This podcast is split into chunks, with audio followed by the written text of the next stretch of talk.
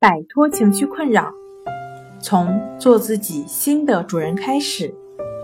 大家好，欢迎来到重塑心灵，我是主播心理咨询师刘星。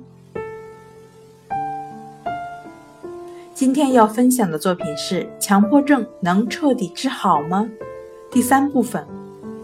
想了解我们更多、更丰富的作品。可以关注我们的微信公众账号“重塑心灵心理康复中心”。对于强迫症患者来说，完善社会环境也是非常重要的课题。社会环境是客观存在的、多种多样的，是文化、地域、种族等多方面因素的产物，以己之力很难将其改变。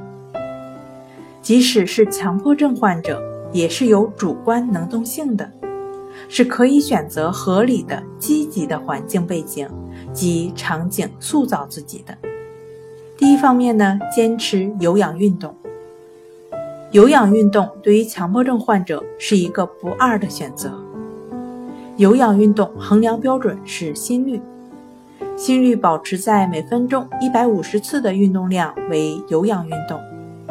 因为此时血液可以供给心肌足够的氧气，因此它的特点是强度低、有节奏、持续时间长。坚持有氧运动能增强体内血红蛋白的数量，提高机体抵抗力，增强大脑皮层的工作效率和心肺功能。运动的同时是一个体能消耗的过程。转移注意力，且占据了强迫时间。另一方面，跑步节奏的运动也在打破强迫症干扰下不合理情绪的怪圈，使强迫症患者安在当下。骑自行车、游泳、跳绳等耐力性运动项目都是不错的选择。另一个方面呢，是读好书、交益友、开阔视野。增强素养最好的方式就是多读书，读好书。读书可以明智，可以使强迫症困扰的人们科学的了解强迫症状，平等心对待，可以更好的帮助人们拥有积极向上的心态和正确价值观，懂得更好的生活。环境对人的影响是潜移默化的，人以类聚。慎交友，交益友。最后呢，温馨提示：杜绝控制情绪，仪式化。强迫症患者中一部分会出现强迫动作，这时有的人会靠意志去控制它，企图消灭它，却欲罢不能，焦虑感增加，内心痛苦感增加。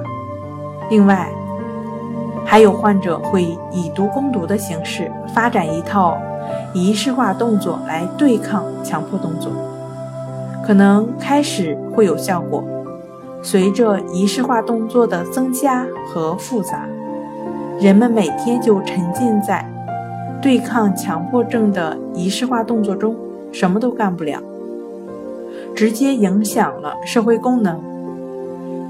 其实。仪式化动作本身就是在强迫，这两种方法都是非常不可取的。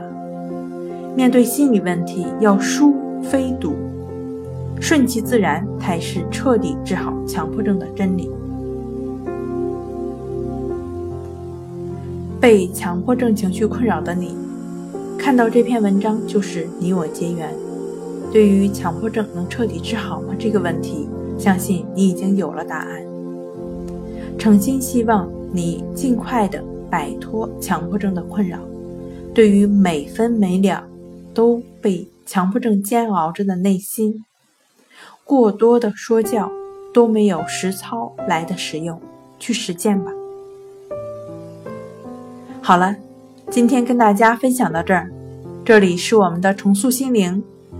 如果你有什么情绪方面的困扰，都可以在微信平台添加幺三六九三零幺七七五零，幺三六九三零幺七七五零，即可与专业的咨询师对话。